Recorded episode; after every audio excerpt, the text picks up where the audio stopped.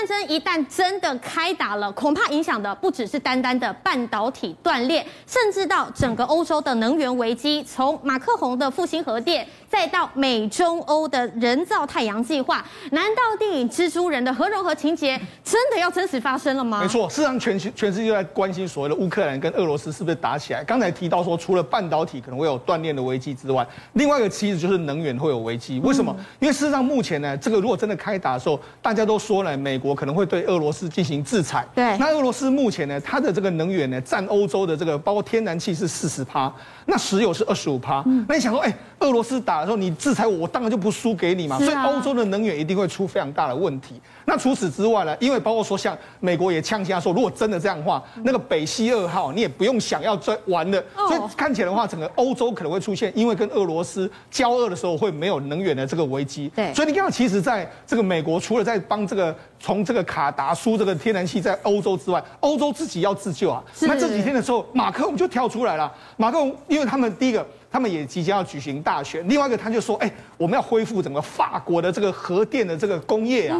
那那为什么要恢复法法国的核电？因为其实法国呢是欧洲最重要的核电公司。是。然后它的这个整个法国国家里面来说，占这个核能占它总发电的百分之七十。嗯。所以他就说：哎，我要有远大的目标，我未来要撞。”建这个十四座的这个核反应炉，那这十四座的核反应炉可能在未来十几年的这个时间，那甚至在未来十年要有五五六座左右，那这个其实花费相当大。对，那这个当然某种程度来说是为了选举，另外一方面来说的话是为了复兴这个法国的核业。那除了这个法国这样子之外，其实欧洲或者说全世界国家现在做一件事情，对，叫做核融合。嗯，我们知道其实核能发电呢，除了这个本身的核电之外，怎么让它的发电更加强大？嗯，那这就有一点类似说我们造用这个。核能反应炉制造一个类似是你们看到八爪博士那种核融合那种能量非常大的这个状况，对，那就类似有点像是人造太阳的感觉。嗯，那这怎么样做到核融合呢？主要是把氢离子，然后再跟氢离子有两个这个跟它很等同位素，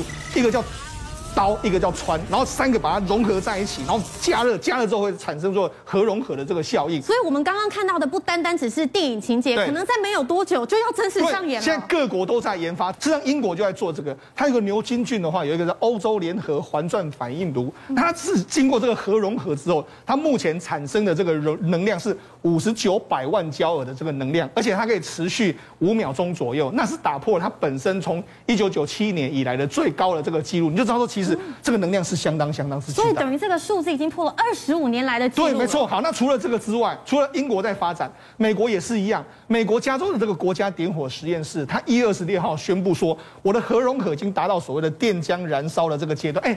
电浆燃烧这四个字的话，但大家听说，哎呀，那不就不过就是四个名词，但它代表是什么意思呢？因为我们过去呢，在做进行所谓核融合的反应的时候，我们要输入很大量的能量，输入很大量能量，它才会产生这个核融合。但它产生的能量其实没有比我们输入的能量都还要小。嗯，那所谓电浆燃烧就是第一次出现所谓的我们输入，呃，这个产出来的能量比我们输入的能量都还要更大。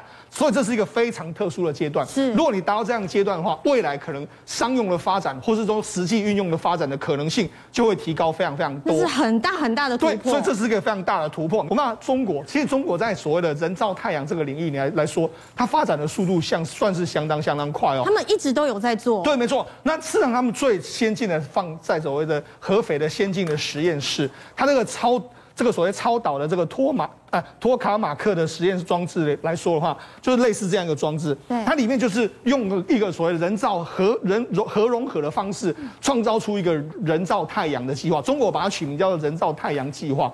那到目前为止来说啊，它曾经创下非常多记录。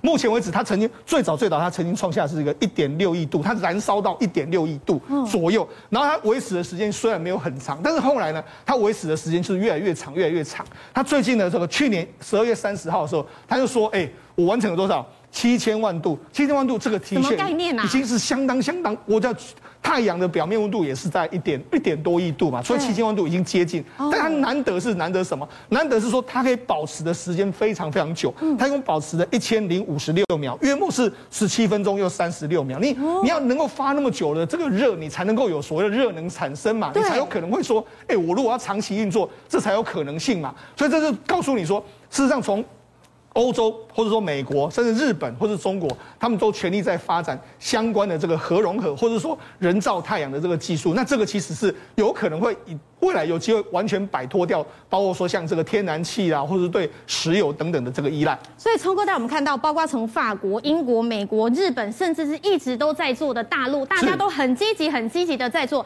在这背后，恐怕我们还要看到的是，因为他们即将在超前部署的是一场未来的太空大战。没错，你试想嘛，这个不是只有在地球可以用啊。如果你未来可以在这个人造卫星啊，或者说到太空上面能用的话，哦，核，因为我们知道核反应炉的这个使用时间是相当长。比如说我们现在我们现在已知的这个用在这个，包括说像福特号这种所谓的这个核子动力母航空母舰的话，一次它都终身它都不用换这个反应炉，所以它用的时间非常久。终身不用换。那你就想，你就知道说，哎，那我要用到太空船的时候，它可以飞很远啊，飞很远的话，那可以用的时间或者用的地点都更久。好，那为什么美国会重新点燃说我们要把这个核电呢用到这个太空呢？主要原因也是因为最近有发生过非常多事，譬如说像 SpaceX，嗯，SpaceX 在二月三号发了这个四十九颗的这个太这个卫星上去，就发了四十九颗卫星上去之后，结果你知道遭到什么样？因为刚好好刚好啊，好死不死发生所谓的太阳磁暴，对，就发生太阳磁暴之后，就没想到冲击之下呢，有四十颗卫星就被打。烧毁了！发送了四十九颗，结果四十颗都烧毁，几乎都烧毁。对啊，那这样这一次的对伊隆马斯克来说的话，发射成本是三千万，然后这个毁掉卫星的成本是两千万，所以整个毁掉的是五千万。哇！那这个对美国来说，他觉得说啊，这个损伤非常重。好，那为什么美国要用这个核能这个发展这个无人机？就是说我如果用核能的方式，这个把这个这个所谓的它的卫星打上去之后，我里面有有能量，我未来如果假设真的遇到威胁，譬如说哎有太阳磁暴的时候，我可以自己飞到别的地方去。哦，这就是他们的想法之一。那你要长时间维持它有能量的话，那当然是核能是最好的一个方式。否则你不可能去带一个所谓什么这个燃料这个液体的这个燃料在那个地方，那是绝对是不可能。核能是最有可能达成这样一个目标跟梦想的机会。好，那所以呢，现在美国从国防部还有 NASA。还有它跟什么？跟通用原子啦，还有洛克希德马丁等等公司呢，他们就在发展这个核热核能的这个推动火箭，还有核能太空船。对，就是我刚才讲嘛，如果我在太空之中，譬如说我在太空之中遇到相关的这个状况的时候，哎，我可以启动我的核能反应炉，我就可以飞到别的地方去。甚至我讲嘛，因为一个核反应的这个状况，它可以用的时间非常久，因为这个时间。可能超乎你的想象，譬如说我们现在要飞到这个火星去，这个解这个这个探索，那要用了这个核反应炉之后，它第一个它可以用的时间更久之外，它的速度更快，所以现在美国已经全力在发展这个核能太空船这个技术。对，好，那为什么和美国要发展？其实我刚才说到，它可以用的时间很久，那你说？真的还是假的？我们就给他讲一个。对啊，今天还 gay 啊。卡这个卡西尼惠更斯号，嗯、它是什么东西呢？它就是这一艘这个太空这一艘这个太空船。对。那它事实上在什么地方？它事实上是在这个土星。它很久，它一九九七年的时候就发射，从地球发射出去。哦。那它用的这个电池就是类似核反应炉的这个电池。当然，那当时的技术没有现在好。但你知道，它从一九九七年到那个地方去，它从来也没换过电池。你试想，哎，它从地球飞到土星去就已经非常远哦。很远。就它在土星的这个彗星上面来说，它要探索一个火土星彗星的这个这个所谓六号的这个卫星，它在这个地方。所以我们现在人类所以看到所有的这个所谓土星的照片，全部都是这一些这一艘叫卡西尼惠更斯都是来自他。对啊，你看这个这所有照片都是拍都是从他拍出来的。那那那他在这个地方的话，我就讲嘛，他可以用非常久，所以他是呃，我们讲一九九七年。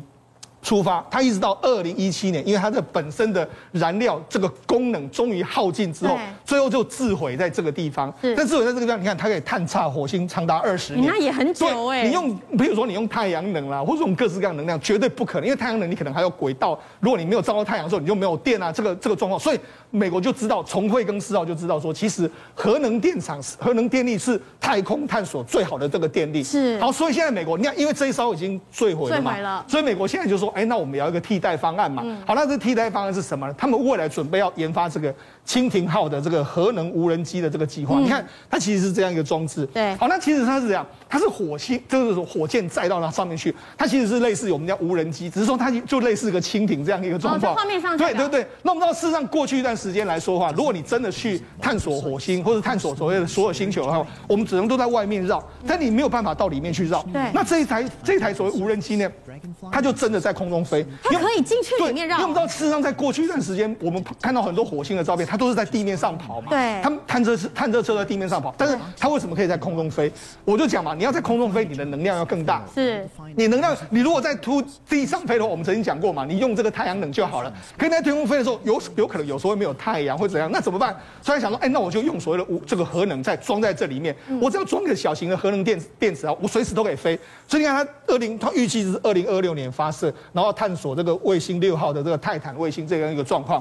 好，那除了这个美国在发展之外，俄罗斯也是一样。俄罗斯他们要宣布发展说核动力的这个太空拖船。嗯，他们太空拖船的话，就是你看，就类似这样子，它拖着这个可能拖着卫星啊，或者什么往往这个。他们预计二零三零年要发射飞往木星，那你看一个拖船后面当然可以拖非常多东西嘛。你要拖太这个相关的这个太空站的这个建制，或者拖相关的卫星的话，都是没有问题的。